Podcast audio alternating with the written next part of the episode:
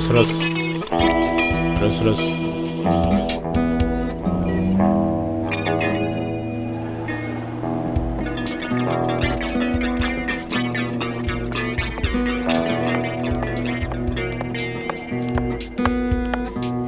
Митрошин! Че надо? Чё, чё? Лапать через плечо. Тебя там эти, Попов с Гараниным спрашивают. Ну сейчас же все брошу, пойду подкаст записывать. Ну так чё, Митрошин? Рок-звезда ты, блин, вселенского масштаба. Чё мне людям отвечать-то? Да иду уже.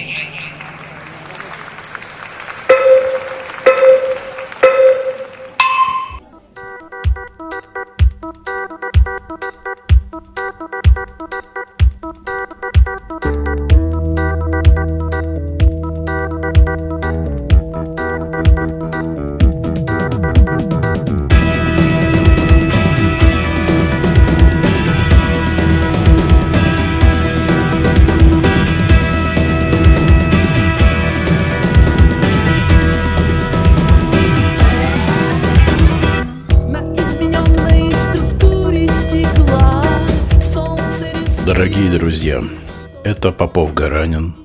Это новый выпуск. Сегодня у нас в гостях эм, поистине легендарная личность. Очень гордимся этим выпуском. И без лишних прелюдий давайте приступать, потому что выпуск получится а, длинным по времени. Но, надеюсь, э, как и для нас с Иваном, это время пролетит для вас незаметно. Да, Олег, э, на самом деле я очень трепетно отношусь э, к российскому року. Еще с детства был приучен к тому, что рок для меня это стихи, наложенные на музыку, то есть такая своеобразная звуковая поэзия. Э, и сегодня нас посетил легендарный человек, просто легенда российского рока, с которым я с удовольствием пообщаюсь, и мы услышим его интересные истории. Олег, ну представь нашего гостя. Итак, у нас в гостях сегодня поэт, рок-музыкант, саунд-продюсер, кинокомпозитор, режиссер документального кино Андрей Митрошин по прозвищу Камикадзе. Бессменный лидер рок-команды Камикадзе. Член а, Ленинградского рок-клуба. Представляете себе.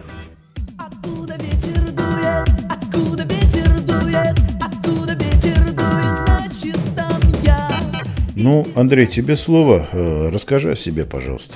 Ну, В представлении мне уже сказали, что я рок-музыкант, композитор. Действительно, так и есть. Э, В общем, я в разные периоды своей жизни я направлял свою энергию в определенные русла и посвящал этому часть своей жизни. Э, Но рок-музыкантом действительно я остаюсь всю свою жизнь. Вот. И группа «Камикадзе» – это мой проект, мое детище. Вот. Так что два года назад мы отпраздновали 30-летие группы.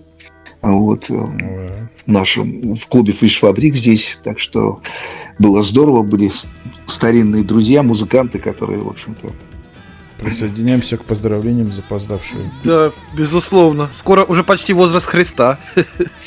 да, да, спасибо. Ну вот, да, надеемся, все-таки, может быть. Но, к сожалению, Воскреснуть в годы, 33. Ну, э, у каждого свой звездный час, что называется, свое время. То есть, конечно, если так э, бросить взгляд назад в 90-е и вспомнить, была такая программа телевизионная, называлась «Ржавые провода». Вот мы там принимали в трех или четырех участия. И э, есть, например, видео, где э, на одной сцене выступают Плин, Король и Шут, Танцы Минус, Камикадзе, еще несколько других. То есть э, я к тому, что в 90-е годы, в середине особенно, в общем-то, все эти группы были, что называется, в равных условиях. Мы все находились в равных условиях, но видите, как судьба сложилась так, что кто-то стал действительно, как, допустим, Сережа Васильев, там, или Король и Шут там э, стали просто мегазвездами, ну, в рамках нашей, так сказать, Ну страны. да, они до сих пор, Вот. да. Да, да, да, нет, и, собственно говоря, и заслуженно, вот, ну, вот, допустим, Горшок там раньше ушел из жизни, что называется, вот, э, и как бы каждому отменит свой срок, поэтому здесь, скажем так, э, я ну, э, э, в этом отношении смирен и понимаю, что как бы каждый проживает свою жизнь, поэтому э, то, что, допустим, наша судьба так сложилась, и что выросло там два поколения людей, которые нас никогда и не слышали, вот, я, честно говоря, по этому поводу сильно и не переживаю. Вот, потому что, в общем-то, мы живем для, для себя. Все, что мы делаем, мы делаем прежде всего для того, чтобы пройти свой путь. Поэтому э, э, для меня не стоит, как бы сказать, на повестке дня мериться количеством альбомов и так далее. Если хоть одна моя песня, которую я там напишу, написал или напишу, она хоть, од- хоть одна останется как-то в памяти людей, я уже буду считать, что, слава тебе, Господи, я, так сказать, какую-то свою миссию выполнил. Потому что Это- каждому... это- Андрей, извини, я перебью. Ты будешь тогда как Ю- Юрий Лоза в мире рока, да? С маленьким платом, да? Да, да, да. И будешь на нем плыть до конца. Нет, ты, Ну, сразу, ты сразу скажи, земля плоская или круглая? Честно говоря, не хотелось быть как бы в статусе Юрия Лозы и быть, и быть мемасиком среди молодежи, честно говоря. Да, да, да. Я еще пять секунд, м- можно перебивать? Андрей, ты, сейчас вот это говорил, так жути навел про, что вы там старики уже. Я себя чувствую, знаешь, кем этим? А зимний вечер в Гаграх, и я этот э, перса- пе- персонаж э, м, Шервинда, который этот программу ведет давно забытые мелодии. Переходим к следующей нашей страничке. Это новая страничка. Называется она «Забытые имена» и посвящается знаменитым артистам прошлого. Да, да, да, да. Мы, мы сегодня мы вспоминаем Андрея Митрошина. Ну, шутки шутками, а, а периодически так и бывает. То есть иногда вот как бы вот э, ко мне, когда иногда обращаются, и человек говорит такой, типа, как камикадзе, так я же в школу еще там ходил, я там видел ваши видеоклипы, там, я как сейчас помню. То есть, и, конечно, я себя ощущаю глубоким каким-то старцем, поэтому, э, э, типа, когда еще там спрашивают, а, ты член рок-клуба, так, типа, ты Цоя там видел, как, типа, Ленина видел там в горках? Да, да, видел Цоя много раз, конечно. А, вот, Заметь, заметь, не мы это предложили. Цой видел, нет? Да, да, да. Но назревало. Да, конечно. Ну, и, естественно, мы в рок-клуб мы вступили в 89 году, э, буквально сразу же, через полгода, как только э, вообще организовались. Вот. И дело том, Кто что я был помог туда вступить, кстати? Да, сейчас расскажу. Вот А, я у нас я я был студентом э, института связи имени Боч Бруевича. Сейчас называется университет связи. Вот и я буквально же на первом, на втором курсе я я меня сразу привлекли э, в театральную студию, которую вел э, преподаватель из ЛГИТМИК Журавлев Петр Иванович Журавлев. И вот э, на базе этой, э, этого э, клуба студенческого, который располагался прямо рядом с кафе «Деревяшка», вот, там находилась репетиционная точка э, бывших выпускников группа «Яблоко». Ну, если знаете, фолк-группа, естественно, такой, Берендей Марина Капура. Вот. А Берендей, он организатор этой, э, фолк-группы «Яблоко», он был преподавателем и учился в этом институте, и, соответственно, как бы вот они оттуда вышли. И после них образовалась вот такая репетиционная точка, на которой уже репетировали м, группа «Петля Нестерова», группа «Дурное влияние», потом «Младшие братья», которые, э, я не знаю, знаете таких или нет. Слышали, слышали. Э, Это все члены... Петлю, Нестерову даже слушал. Про остальных просто слышал. Да, ну, э, ранняя группа Припинаки, вот, э, вот как раз э, Припинаки, до них было младшие братья, то есть солист Лушин, э, он как раз был в младших братьях, ну вот, так что, и, естественно, как бы я как бы встретился с тем, что увидел, что здесь рок-музыканты тусуются, а у меня была группа в школе еще своя небольшая группа, поэтому я сразу к ним прилепился и понял, что как бы нужно делать группу, вот, и а, на- нашел двух музыкантов, и, соответственно, мы в общем, в 89 году, буду кратким, Мгм. объединились и решили вступить в рок-клуб. Чтобы вступить в рок-клуб, нужно было по тогдашним условиям, нужно было решение и поддержка, и рекомендация двух действующих членов в рок-клуба уже на тот момент. Вот. И, соответственно, так как у нас были вот такие друзья и знакомства, то мы, э, за нас вступился Витя Сологуб из группы «Странные игры». И Мгм. как раз Эдик Нестеренко, это группа Петля Нестерова. То есть они нас порекомендовали, да- дали там, добро. Вот, и Коля Михайлов там назначил нам это прослушивание называлось, как бы мы были не одни, было несколько групп на прослушивание. Вот, ну, мы пришли в рок-клуб на Рубинштейна 13, в общем, стали настраиваться, э, вот, э, настраивать инструменты, в общем, настраивать звук. Ну, я начал играть песню, которая там мне в голову пришла. Пришла песня группы э, The Cure Lullaby. Вот. А, музыка- а музыканты, которые в первом ряду сидели, стали громко возмущаться, ну, которые уже члены рок-клуба, говорят, ребят, ну, совсем там охренели, типа, молодые такие, а уже, типа, такие там хиты за свои выдаете, там, ну, как бы они подумали, что это мы вдруг сейчас собираемся играть чужие песни, потому что а, основное же условие, нужно было свои песни исполнять непосредственно, то есть, как бы ты вступаешь в рок-клуб, ты творческая единица, вот. Я говорю, да, ребят, да не волнуйтесь, все нормально. Ну, в общем, отыграли мы несколько песен, в общем, все в порядке. Нам уже через неделю дали удостоверение корочки, настоящей корочки, удостоверение. Там написано группа подразделения Камикадзе с фотографией. То есть до сих пор храню. Вот. И мы под это дело еще нашим нескольким друзьям, вернее, даже не друзьям, а подругам боевым рок-музыкальным выписали такие удостоверения. То есть у нас, нас, было, на- на- нас было три человека, вот, а мы вписали еще там двоих, вернее, четвертый у нас был еще директор вот, и еще двух девушек мы вписали, там выдали им. Потому что они были тусовщицы в рок-клубе, то есть их там тоже все знали. Но вот при помощи нас они получили эти удостоверения. Ну, гаишники Вот, хоть так не что- тормозили. Вот. Ну, и, соответственно, как бы это рок-клуб, это тусовка. Там, во-первых, на Рубинштейн 13 там само помещение, где как бы располагался, там и как бы вот небольшой, маленький зал. А еще там был большой актовый зал при ДК, вот и там на Рубинштейна, где тоже проходили достаточно часто такие фестивали рок рок-клубовские. Вот. Поэтому, конечно, Цоя я видел, да, я всех там видел, Гребенщикова и Цоя, это мы пересекались. Другой вопрос, что э, лично, лично я с Виктором не знаком.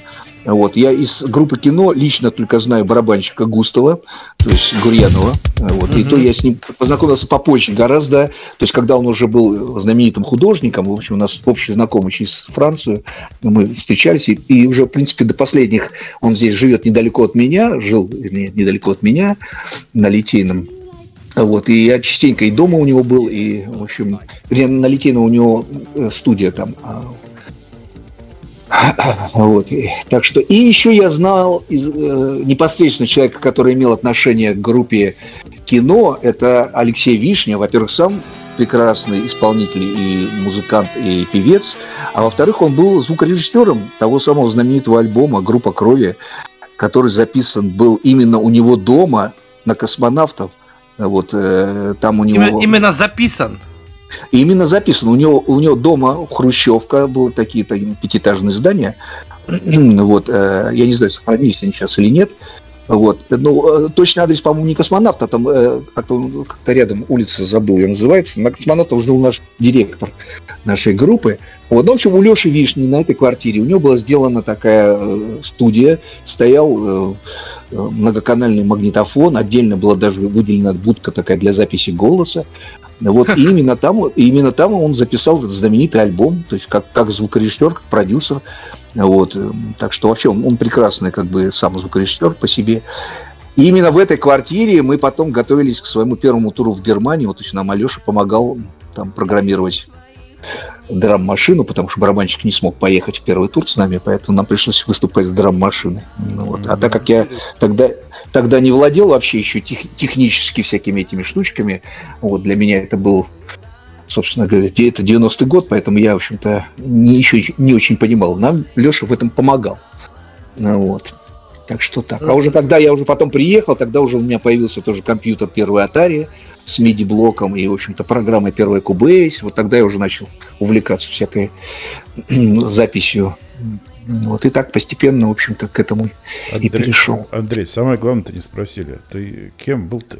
Вокалистом? Или на каком инструменте ты? э? Или Да, я, да, да, я как раз, я солист, то есть э, я, я и пою, я пишу песни, э, полностью делаю аранжировки, играю в первом составе, я сначала играл на гитаре, когда мы исполняли инди-музыку, а вот потом, когда уже Вишня нас научил, так сказать, кое-что программировать и к цифре перешел, то есть я перешел на клавиши, потому что я по образованию все-таки и музыкальная школа, и там пару лет э, джазовых джазового колледжа, так сказать, это я клавишник, поэтому я как-то вернулся к клавишам, стал их программировать. Мы поменяли не стили, изначально мы были как инди группа, то есть independent, э, вот, такая Инзебанями, там, Баухаус, Benches, Suzy in the Benches, ну и так далее. То есть там большой был список. У нашего директора была огромная библиотека на кассетах рок-музыки. И, в общем-то, благодаря ему я многое музыки узнал, э, так сказать, через него, именно западной музыки, вот той самой.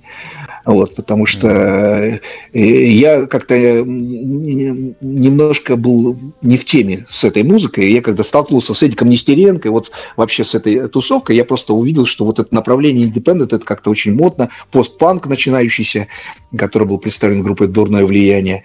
Вот, и я для себя это открыл. А до этого я как бы слушал из рок-музыки, ну, в основном как бы наш рок клубовские, вот Мишу Барзыкина я в школе еще слушал, у меня был альбом его, потом я с ним лично уже был знаком, и как бы э, некоторое время мы даже в хороших отношениях были, когда здесь восстанавливали рок-клуб, то есть мы общались, вот. Поэтому, вот, и э, да, действительно, через Максима, нашего директора, я открыл для себя вот этот мир музыки. А потом уехали, когда в Германию, в Германии прожили там около года, мы там тусили, эм, я хотя я при этом был студентом института. Вот, меня год не было. Веселая была жизнь. По блату не отчислили, да? Ну, да, честно говоря, я не знаю, почему, меня начальство любит. Вот где, как я помню, что в школе, что где-то я приехал, и меня вот, я в институте у себя проучился не 5 лет, а 8 лет. Вот, и меня, вот. А мне очень нравилось, там у нас была репетиционная точка, то есть у меня был клуб, там, э, мы в этой э, клубе деревяшки, я помню еще даже в первые два года э, вместе с, э, с таким джазовым пианистом Миша Цыганков, он уехал потом уже в Беркли, участвовал, вот, и мы с ним даже делали некие джазовые вечера, таком дуэтом, он играл на фортепиано, а я играл на бас-гитаре. А, Вот. И, Мгм. А причем бас-гитары у меня инструмента не было, и я, я э, в то время были прокаты еще, советские прокаты, и я брал такой полуакустический бас, я его брал в прокате, и помню, что-то я его вернул только через полтора года. Можете- вот можете тебя тоже простили, да? да, да, да, и какие-то копейки. То есть вот, вот в том все и дело, что в Советском Союзе было не- некие вещи, которые были очень, ну, очень удобные, что ли, я не знаю. То есть как-то Иван, там... Иваныч, ты, наверное, нет. это уже не помнишь, да, как в прокат что-то брали? Нет, бра- э, видеокассеты в прокат брал, ты что? Нет, так это уже, Видеокассет- уже поздно. это же, конечно, Я помню, я помню, я школьником был, у меня батя э, телевизор в прокат брал смотреть. Нет, Тут да, даже я когда учился на трубе играть в музыкальной школе, нам музыкальная школа давала домой. Но это был бесплатный прокат. ну, Нет, это домой. А это прям в прокат надо прийти, что-то там тебе выдают. Вот это, Ну, как, велосипед, да? Да, оформить документы. и, Ну, самое главное, что это стоило копейки. То есть это можно было себе позволить. Вот я там а, э, ее вернул, эту гитару, через полтора года, и, в общем-то, какие-то мизерные деньги. миллиард долларов, да? Ну, вот, в общем, то есть это таких не было никаких страстей по этому поводу. Вот, так что действительно, конечно, э, что называется, звезд рок-музыки отечественной, конечно, я видел многих э, лично, вот, э, но вот как я и сказал, что не совсем я был знаком, скажем, э, с, Юрой Шевчуком, конечно, у него же была своя студия, и мы там даже записывали несколько синглов, вот поэтому, естественно, конечно, так сказать, общались вот, в какие-то моменты жизни. Мы участвовали у Шевчука и на фестивале песни конца 20 века, вот. Это было в юбилейном вот большой концерт, там, много очень, три дня, по-моему, много музыкантов, рок-музыкантов выступало По- хороших. Типа наше- нашествие такого, да, было? Да, да, да, это, это его знаменитые Ой. были такие вот э, фестивали, которые он устраивал. Это, это осталось на видео, это есть, это можно найти. Вот. Так, Андрей, по- поэтому, а- естественно, общались. Андрей, извини, а э, ты Дотсу знал, нет? Доценко? Э, Обща- Барабанщика? Да-да-да, общались, нет? Ну, нет, нет, ну, естественно, кто он такой, я знал, то есть, естественно, на студии видели, но еще раз говорю, что вот так вот лично общаться как-то вот в разговоре, не, не со всеми э, людьми, скажем, устанавливается определенный контакт, ну, ты можешь как бы в- процессе какой-то встречи или какой-то записи пересечься с этим человеком, вот как-то обменяться репликами, но чтобы установился контакт, э, такого не всегда бывает. эм, Вот. А а вот, допустим, с Сережей Курехиным у меня установился такой контакт, мы с ним встретились буквально за год до того, как он ушел из жизни, э, вот, мы с ним случайно встретились на Невском проспекте в районе Климата, это канал Грибоедова, станция метро. А почему все-таки вы сейчас окончательно обосновались в Питере? Просто город замечательный, очень хороший город, такой абсолютно некрополь, город мертвых. Такой застывшие дворцы, застывшая вода и смутные тени, которые перемещаются вдоль воды и вокруг, вокруг Зимнего дворца. А может быть, эта грязь перемещается по воде, Нет, а не нет, тени? что это тени, это смутные тени. А потом город призраков. Вот, и это был какой-то, по-моему, весенний день, вообще было солнечно, уже так полураздетые были. Вот, и вдруг я смотрю, идет Сережа Курехин, он смотрит на меня, я на него, а лица-то знакомы, мы же на фестивалях там пересекались, и, естественно, там и в клубе друг друга так вот э, визуально встречали. Ну, соответственно, привет, привет, как дела, как дела, так вот завязался разговор. И в процессе разговора установился вот такой личный контакт и какое-то личное обаяние. Ну, мало того, что Сережа сам очень обаятельный человек. Вот, но он как-то э, все-таки неожиданно в разговоре это все, мы там обменялись телефонами, стали созваниваться, периодически встречались где-то там вот на, значит, на каких-то мероприятиях. И как-то он вдруг неожиданно стал мне вдруг начал рассказывать о том, что, говорит, а ты не хочешь вот типа к нам присоединиться? Я говорю, кому к вам? Он говорит, да у нас, говорит, партия национал-большевиков такая вот. типа, вот, говорит, вот, э, с, с Эдуардом Лимоновым и так далее. Я говорю, слушай, там, типа, там, Сережа, а при чем здесь как-то политика? Я говорю, я как-то, я как-то вне политики. Он говорит, не, ну ты, ты понимаешь, там, ты... И, и начал мне рассказывать какие-то концепты, в общем, третье, десятое. Но я еще раз говорю, что хотя было мне это неинтересно, но я думаю, что проживи он еще лет дай бог, там сколько-то лет, и как бы продолжая общаться со мной, то я не удивлюсь, что я стал бы тоже национал-большевиком, потому что он обладал, конечно, огромной харизмой и умел, так сказать, убеждать людей. Вот. Так что даже он как-то мне позвонил, говорит, слушай, типа, говорит, ты что сейчас делаешь? Я говорю, да, там, типа, вроде ничего. Он говорит, слушай, поехали, я, говорит, я тебя познакомлю с Месхием на Ленфильм, говорит, я туда еду. Заодно с ним познакомишь, и, в общем, как бы поговорим как бы о наших национал-большевистских Планах, да? планах. Да. Вот. Поэтому как бы мы поехали, действительно, я познакомились, но как-то так вот все равно дальше не пошло. Я все-таки, меня политика тогда точно не интересовала. Вот. А потом вот буквально Сережа нас пригласила, э, была новогодняя поп-механика в Манеже. Вот. И мы новогоднюю ночь участвовали там. Вот, приехали, вот, и, как бы, конечно, очень запомнилось это все действо, как, в общем, поросенок там бегал, как бы сбежавший там со сцены, по, по гримеркам его там все ловили, такой маленький, такой симпатичный, хрюкал там, бегал. Вот. Но у него всегда там какие-то гуси выступали там, в общем. Его, там хотел тот, тот мужик, тот мужик с мини этим, э, с мини мангалом хотел его приготовить, и он вырвался. А,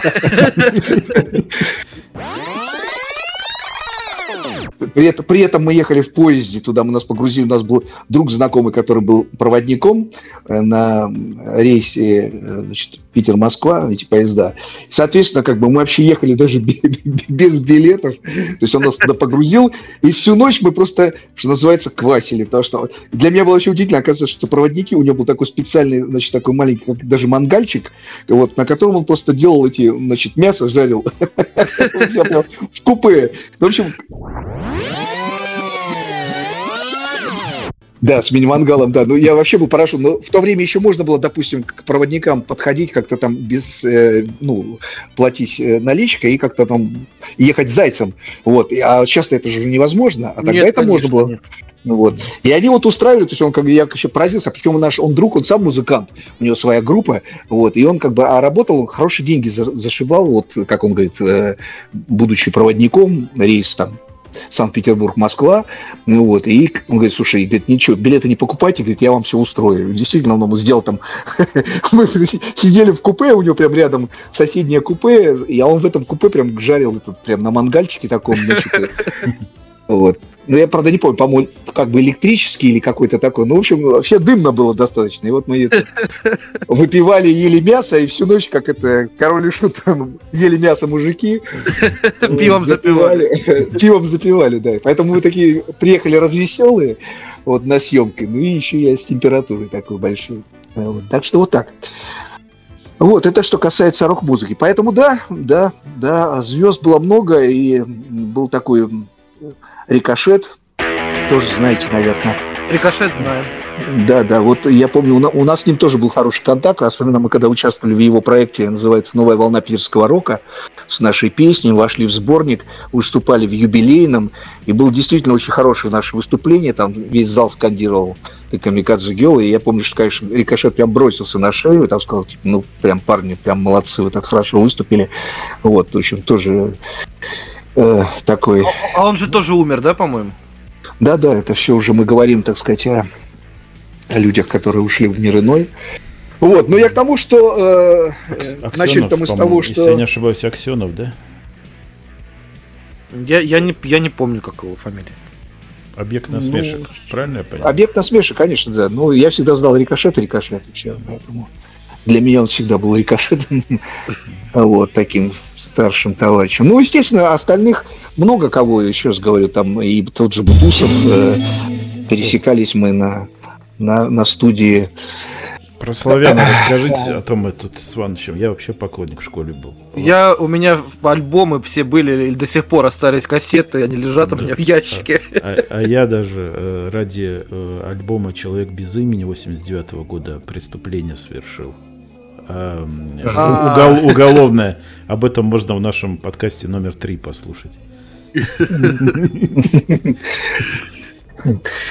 Ну, э, с Бутусовым я говорю, что лично я тоже не знаком, просто вот пересекались на разных там мероприятиях, э, э, разные же тогда были разные телевизионные передачи, была, по-моему, программа одна, которую сделал мой друг Женя Бинов, он сейчас, по-моему, звук- э, режиссер, режиссер где-то на Первом канале, а тогда мы с ним учились вместе в институте, в Бойч-Бруевиче, и он, так сказать, увлекался, как раз уже тогда увлекался всеми этими телевизионными программами и сделал такую местную программу в институте, который у нас, у нас в институт, а он электротехнический, у нас на каждом этаже стояли телевизоры, была местная студия телевидения.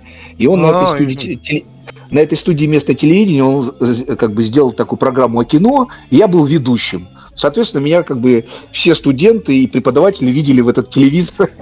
Поэтому я говорю, я был, меня, видимо, после этого начальство полюбило, поэтому я 8 лет там отучился. То есть мне просто, когда я уже выходил, мне э, декант, говорит, когда я пришел, говорит, ну что, получил наконец диплом? Я говорю, да. Он говорит, что ты себя ящик водки за то, что я тебя терпел тут 8 лет. А ты, ты, ты, ты не как в стиле э, Вуль- Вульфа говорил? Сегодня поговорим о Мароне Бандо. Не, я был такой, я был молодой, наглый, в общем, такой яркий, я волосы красил, у меня был там то в белый цвет, то в черный, то есть у нас даже первое название группы было до камикадзе назывался Броский вид, то есть как бронский бит, вот, поэтому даже первый клип сделали как раз именно на студенческие эти камеры, то есть мы прям вот, они вытащили эти камеры прям на, перед институтом, а тогда еще росли там тополя, были красивые деревья прям на набережной мойке, вот, и прям была куча народу, на нас смотрели, типа, кто это, что это, вот, и мы как бы сделали. Но, к сожалению, этот клип не остался в аналах, то есть у меня его нет. Я не знаю, может, он есть на телевидении, там у них остался в старых кадрах. В общем, ладно. Ну, в общем, это вот стар. Так, я к чему это говорю, что да, и вот он делал программы, которые называлась «Частные вечеринки», они выходили на Пятом канале, в трех из них мы принимали участие, и там как раз приглашались часто, вот там и Шевчук был приглашен в качестве гостей, и Слава Бутусов там, даже, по-моему, где-то на кадрах это есть. Вот, и так что Например, э, группа Камикадзе в своей истории, например, мы в 90-м году играли совместный концерт с группой «Зоопарк». Об этом вообще мало кто знает, но у меня даже сохранилась афиша. Вот мы участвовали да, мы участвовали, нас пригласили студенческая шайба, так называемая, это э, студенческий городок в Петергофе. У них есть такая, как бы, концертный зал такой, он как шайба, в виде шайбы. Вот, и я помню этот момент, когда мы приехали, и там на афише был там зоопарк, они хедлайнеры, вот, ну и как бы группа Камикадзе чуть поменьше шрифта, вот.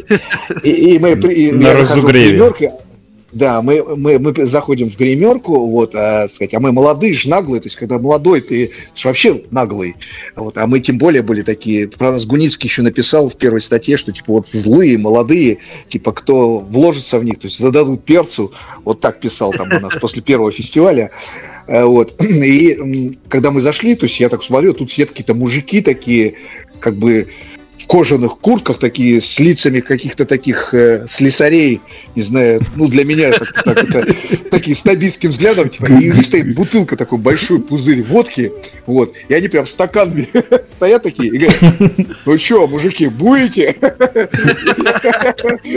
Я, я говорю, ну чуть-чуть, немножко. В общем, короче, говорю, накопали треть стакана, в общем, я с ними выпил. Вот. И, ну, для меня, как сказать, я э, я знал, кто такой, э, кто такие, так сказать, зоопарк и, э, в общем-то, Науменко, вот, как бы, естественно, я песни э, там слышал, но, честно скажу, я не был фанатом вообще вот пока еще называется, то есть мне из, из рок-клуба нравились, скажу, новые, так сказать, вот как Миша Барзыкин телевизор, За нами следят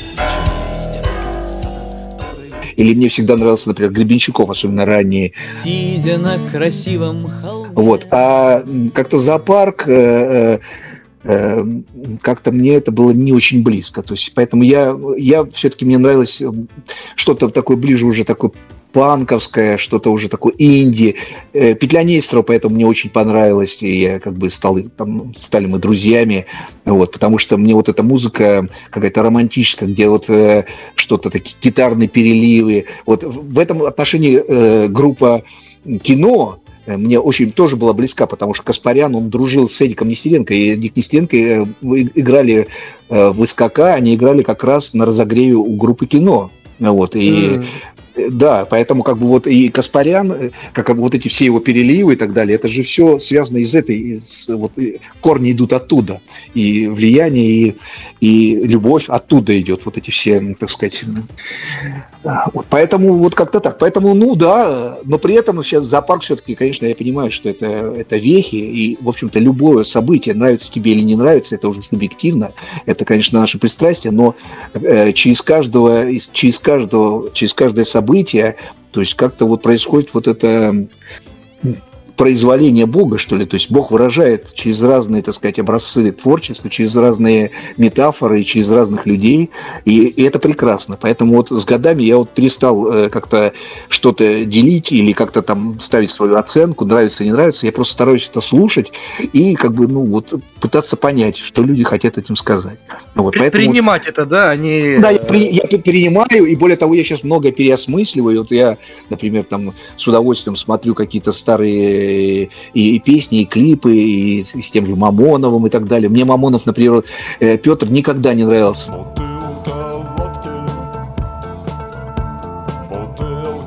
А, Вот, э, то же самое.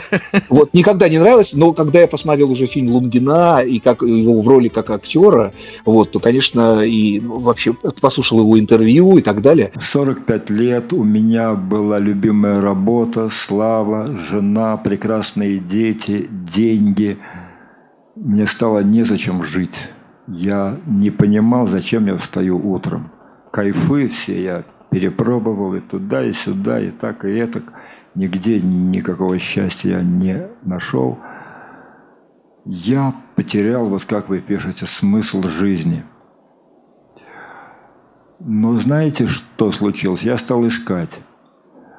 И я стал искать, я купил молитвослов на рынке в нашем маленьком городе. У меня он до сих пор есть мой первый молитвослов. Там очень смешно, что отчеркнуты галочками молитвы, с которыми я, видите ли, согласен. Вот. Та- Там штук пять их было из всего. Вот чего я начал. конечно, как бы мне совсем другое и впечатление, и мнение, и так далее. Вот, поэтому, поэтому вот так.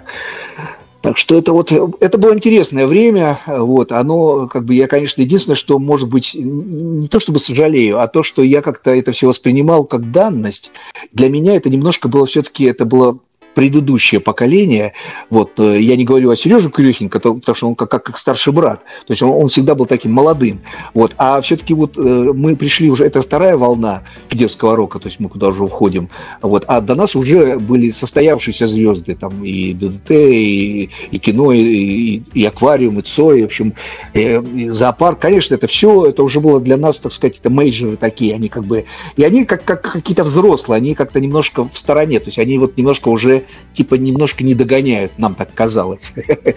Вот, молодым, ария...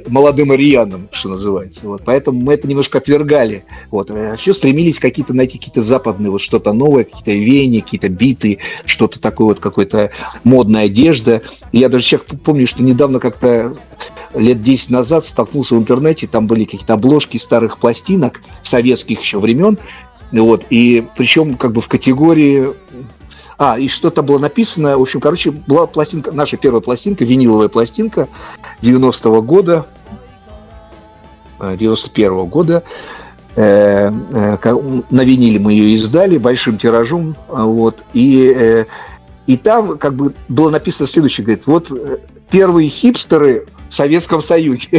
И привели как бы нашу пластинку в пример, потому что мы там действительно вот такие э, модные красавцы, что ли, в таких в кожаных куртках. Заразы проклятые!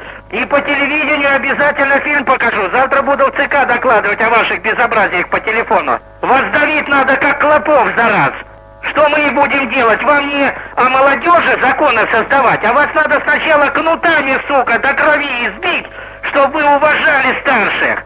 Ну вот, ну это можно найти эти фотографии в интернете, они, по-моему, где-то есть, вот, поэтому. Вот, так что да, вот мы как-то так стремились все-таки на какую-то такую немножко другую искать не смыслы, а какие-то вот, вот. А сейчас, а сейчас немножко по-другому уже все, да, Андрей, воспринимается это. А почему камикадзе? Что, что означает это? Почему именно камикадзе? Камикадзе, камикадзе это слово означает, в переводе с японского означает божественный ветер. Это вообще это его назвали японцы, назвали э, ураган, который произошел, когда китайская армада в каком-то 18 или 17 веке подошла к, к острову Япония, вот, и э, ну, с целью, так сказать, оккупации, там, войны и так далее. И соотношение сил было небольшим, вернее, большим очень сильно, то есть соотношение там японцев. И, и японцы стали молиться, так сказать, и уповать на Бог, своим богам. И вот налетел неожиданно этот так называемый ветер, который они назвали божественный, камикадзе, который раскидал все эти, всю эту армаду и потопил суда. Вот. И потом уже перед, во время Второй мировой войны так назвали Камикадзе это было такое движение, даже не движение, подразде... не подразделение, формирование.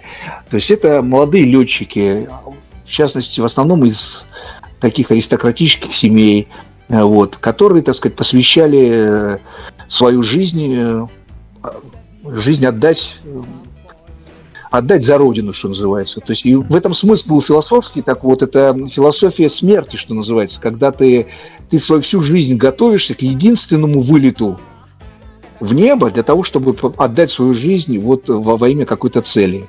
Вот, в частности, э, за Родину. Поэтому вот этот э, момент, вот название «Камикадзе», оно, конечно, сыграло с нами вот эту злую шутку в том смысле, что грубо говоря, когда наступит этот последний момент, когда возможность проявиться, я не знаю. Но вот уже 30 лет прошло, нам такого шанса, что называется, не предоставить. Получается, что все эти 30 лет я продолжаю учиться, да, и готовиться к чему-то.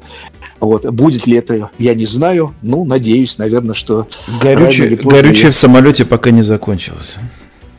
Да, пока горючее не закончилось, вот до последнего летим и готовимся. Но в этом есть некий такая тоже смысл, что, знаете, в общем-то, э, дело тоже не, не, не, не, не в итоге, а, э, а в пути.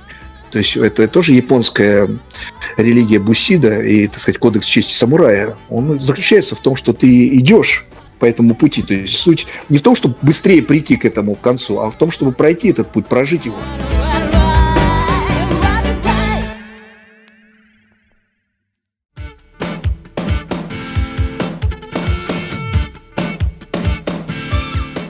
Андрей и Иван, хочу от себя сказать, что очень рад эм, тому, что произошло на прошлой неделе, когда мы э, сели записывать э, наш подкаст в первый раз. Для, для слушателей поясню. Мы собрались, посидели там два часа, записались основательно. На хорошей волне, значит, разошлись. Я начал монтировать выпуск спустя какое-то время. и обнаружил, что дорожка с голосом э, Ивана и голосом э, Андрея вообще не записалась. Это был, конечно, шок для меня. И вот мы встретились кое-как через полторы недели и э, наконец-то записали наш э, подкаст заново. Чему я несказанно рад. Несказанно рад. Потому что первая запись, она была неудачная, мне э, сейчас э, уже кажется.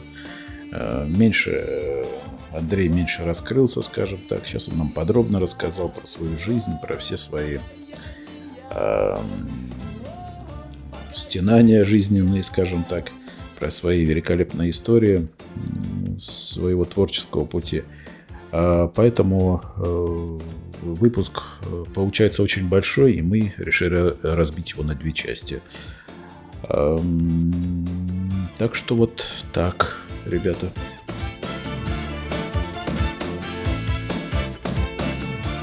Нет, я просто я к тому, что на самом деле то, что я вам сейчас вот это рассказываю, это не для эфира, это я просто, потому что я просто У хотел нас, объяснить вам. у нас весь ресурс полезный. У нас, как у хорошего мясника, все это самое используем. Нам надо собачек еще накормить. Ну, тут э, Просто здесь история такая, что она просто достаточно это мистическая ис- история, которая тянется со мной уже все эти 30 лет, связанная с группой Камикадзе. Вот мы ее называем, что Камикадзе хвостом крутит. Вот яркий, она всегда выражается непосредственно в технической части дела. И вот э, яркий пример там это 94 год, когда Бондарчук нас Федор пригласил на фестиваль поколения 94. Вот, мы туда поехали там с Чижом и с мистером Малы. Малой такой был. да, он и сейчас есть. Погибать. Ну, Он уже не такой Но он малой. уже не такой малой, да? Он уже не малой, да. Но в, то- в то время он, конечно, был такой действительно как кузнечик. Он, у него был костюмчик такой кузнечика. Он на сцене был, конечно, очень органичен. И вот Е- «Буду Если погибать, то уже не молодым, Да. да, уже. Да, вот. Ну, он классный, он классный, конечно. Вот. Да, да, интересно. И, э, и я помню, что там было интересное такое мероприятие, очень хорошо обставленное. Мы там, в общем-то, ездили на кораблях, э, там по Москва-реке, и, и играли в футбол, короче. И во время футбола я повредил там ногу, короче, себе. Вот, поэтому на сцену выходил в финале, выходил уже э, прихрамывая. Вот, но тем не менее, то есть мы там отыграли первыми на, в этом финальном значит, гала-концерте. Э, Вот, и э, получили приз, э, получили приз от программы А. Была такая рок-музыкальная программа, Знаю, знаю. ведущая а, Антипов, по-моему, Антипов, Царство Небесное, сейчас я не помню. Вот, в общем, получили от них эфир получасовой на РТР, федеральный канал. Мгм. Вот. И это, конечно, было круто э, для нас. И мы приехали на запись буквально там через месяц, по-моему, или полтора, я уж сейчас не помню.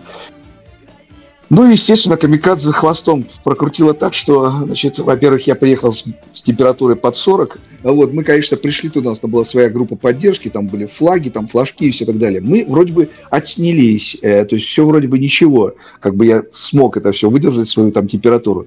Но проблема за- э, в общем, позвонили мне из Москвы через неделю, сказали, вы знаете, говорит, мы первый раз с таким сталкиваемся. Именно у вас. И первый раз в нашей практике был брак не только по звуку, вот полностью, говорит, что какая-то техническая ерунда, но и по видео. Видео двоилось. Вот, и в результате я говорю, вы знаете, ну мы как бы вместо обещанного полчаса э, мы можем там дать, они дали, короче, одну или две песни всего в эфире, то есть вот с такими страшными, так сказать, этими, ну, таким раздвоением, что ли, то есть как это, выдавая это, видимо, за какой-то эффект, я не знаю. Есть, В общем, после, после этого я просто не удивлен, потому что такие вещи с нами происходили постоянно. В общем, на разных фестивалях там отключалась аппаратура. э, в общем, где-то приходили, заходила какая-то девушка на сцену, наступала и вырубалось все на сцене. Все вообще. Это мы играли на каком-то дне города, в общем, здесь, по-моему, в Зеленогорске или Сосновом Бару. И вот так вот это произошло. То есть, когда в зале мы еще выступили ничего, а когда вернее, на, на, на площади перед кон- концертом, перед населением, то есть мы выступили вроде ничего, а когда в зале уже непосредственно, то вот вырубила она вообще весь вырубила свет, то есть в этом ДК просто ничего, я не знаю, дня два, по-моему, не было больше этого света после этого. Ну, в общем, Я вот так. капель, Это я- капель напели, да? ну да, не, ну пришлось отложить, потому что. А там был, там была интересная история. У нас тогда, э, тогда Ельцин усиленно, значит, э, давал много денег, особенно рок-музыкантам, в поддержку его, когда было За, голосование. за это он попросил подирижировать. Ну, и вот, ну, примерно так. В В 96-м, общем, что ли, так, когда компания началась. это- Да, да, это была такая компания, в общем, много денег сюда вливались в рок-клуб, то есть давали музыкантам, чтобы они ездили под акцию, так называемую «Голосуй или проиграешь». Вот. А так как я политикой вообще не увлекался, мне было по барабану, собственно говоря, там Ельцин или Зюганов, я, в общем, не разбирался в этом никак, поэтому мне, собственно говоря, платили, и я вот каюсь, в тот момент был политически, конечно, мало грамотен, вот, не понимал, что это там нам несет, и вообще в дальнейшем и так далее. Вот. Ну, в общем, выступали вот таким образом. Вот я вам это рассказал только исключительно, чтобы вы поняли, что вашей вины здесь как таковой вот, ну, нету. То есть это, еще раз говорю, я думал, что она, Камикадзе уже перестала эту хвостом крутить с того времени, но оказалось, что она Я, все-таки продолжает. я, я подтверждаю, это что-то мистическое. Потому что Да, да. э, про- я, я переустанавливал, сидел программу Discord. Я рылся, я полез в настройки, и когда долистал до третьей страницы настроек, там есть такой Мгм. ползунок, он был включен, это отключить э, все звуки в системе, когда я говорю. Он, он никогда у меня включен не был. Как он включился, я не могу этого объяснить. Видимо, обновление прошло и какое-то очень глобальное. Мгм. я, ну как вот это вот? То Отнеси меня компьютер в церковь. То есть у меня получилась одна дорога только с моим голосом. И там вас иногда слыхать чуть-чуть из наушников у меня то, что выбивается. Ну, вы представляете? А ваша дорога Ну, прям полностью пустая, под ноль. Ну, я с этим уже смирился, я давно уже с этим живу, поэтому у нас, э, у нас такого плана была точно так же мистика, когда просто сгорел полностью весь наш третий альбом в, 90 э, в начале 2000 года. Я был в этот момент в Париже, а моя студия, вот здесь, которая находилась, которая была там у барабанщика ключи, и все, и там была сгружена вся моя аппаратура концертная, которую мы, кстати, покупали у... Это, господи, как же наша певица питерская известная. Пьеха. У Пьехи мы покупали концертный аппарат в свое время. А, Вот, ну такой у них уже был списан, а мы его там прикупили, что называется, и на нем и репетировали, в общем, делали концерты с ним. И он стоял на точке э, вот, репетиционной. И в эту же репетиционную точку я принес как бы свой компьютер, когда уезжал из дома. Почему-то вдруг у меня э, такая мысль возникла, что надо, типа, уезжаю надолго, там, на пару месяцев, типа, завезну-ка я там на точку, все равно там барабанщик время репетирует, работает, поэтому... И я отвез, и оказался там короткое замыкание, и сгорело вообще все. И вот, в частности, альбом, который вот с того момента мы же так и не выпустили альбом, хотя он мне его пришлось как-то восстанавливать, частично как-то записывать, вот. Но тогда-то он был уже готов, еще по свежим следам, что называется. Сгорело, в общем, все. Полностью сгорело. на Вот мои клавиши, то есть аппаратура. Мне все пришлось покупать заново, в общем, все это восстанавливать, все это делать. Поэтому Это вот на мистика такая- да, писалось как-то, Андрей? Нет, э, тогда это была у меня не совсем. э, у меня уже была цифровая студия, вот, э, но но многоканальная. То есть, ну, там были, э, она гибридная, ну, как и сейчас, в общем-то. То есть там э, были аналоговые там микшерские пульты, вот, но писалось все уже на многоканальный э, цифровой интерфейс. Вот, и, так что и компьютер в этом участвовал, что называется, уже тогда. Все. В облако. А сейчас в облако скинул, и все, и не паришься. Не, ну в облако это уже готовый материал, а я же говорю о том, что самом, так сказать, э, многоканальном проекте, где Да. все треки отдельно, голоса отдельно, так что вот в этом смысл. Вот, так что вот так вот, э, так что не переживайте, я говорю, что это, в общем-то, случается. Я еще не факт, что с этим эфиром что-то получится. Вот. Ну, Все, что-то я, я уже, я уже окрестил его, все нормально. Я уже, я уже очкую сам.